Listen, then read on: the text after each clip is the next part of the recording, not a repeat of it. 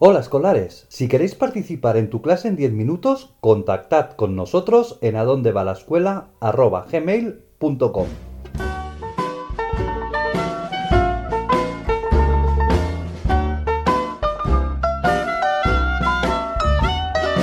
Esto es tu clase en 10 minutos.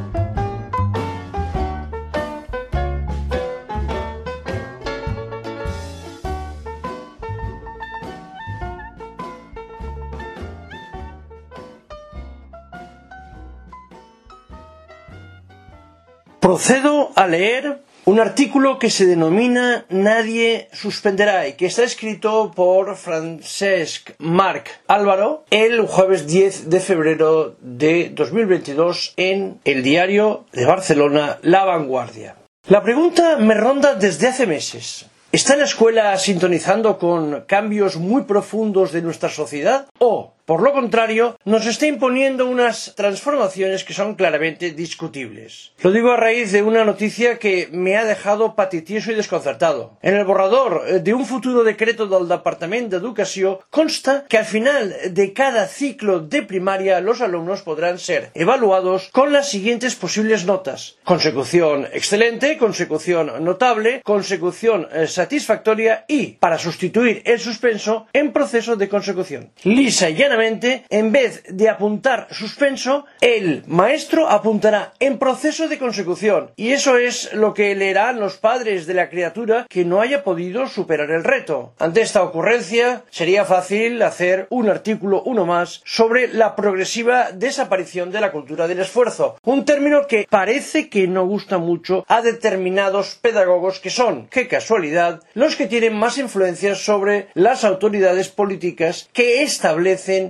la normativa de lo que toca. La cultura del esfuerzo tiene mala prensa en determinados entornos, quizá porque se asocia a un individualismo que algunos presentan como actitud nociva y criptocapitalista, alejada de los discursos que subrayan el trabajo colaborativo y el aprendizaje en equipo, etc. Nunca, como ahora, los niños y los adolescentes habían hecho tantos trabajos en grupo. Esta plaga ha llegado también a, la universidad y nunca había costado tanto establecer qué es y qué no es lo que aprende tu hijo con este método. No hablaremos, pues, de la menguante cultura del esfuerzo, frente a las recetas que propugnan hacer muchas cosas en el aula, siempre que no pongan al alumno en confrontación con todo lo que puede asociarse con rutina, aburrimiento o necesidad de asumir la dificultad sin desdibujarla. Aparquemos el debate sobre la cultura del esfuerzo y preguntémonos por los efectos inesperados de querer convertir la escuela en un lugar donde las emociones son el centro de gravedad. Educar en las emociones es indispensable, dice el experto de turno, y no seré yo quien lo contradiga, pero hay que encontrar las proporciones adecuadas. Si educar en las emociones acaba desfigurando la idea de que aprender es marcarse metas y ponerse a prueba uno mismo, esta estrategia no sirve para crear adultos responsables y por tanto libres. Supongo que eliminar el término suspenso pretende ocultar el concepto de fracaso, que forma parte de la vida adulta tanto como el éxito y la mediocridad o el desconcierto. ¿Educamos en las emociones cuando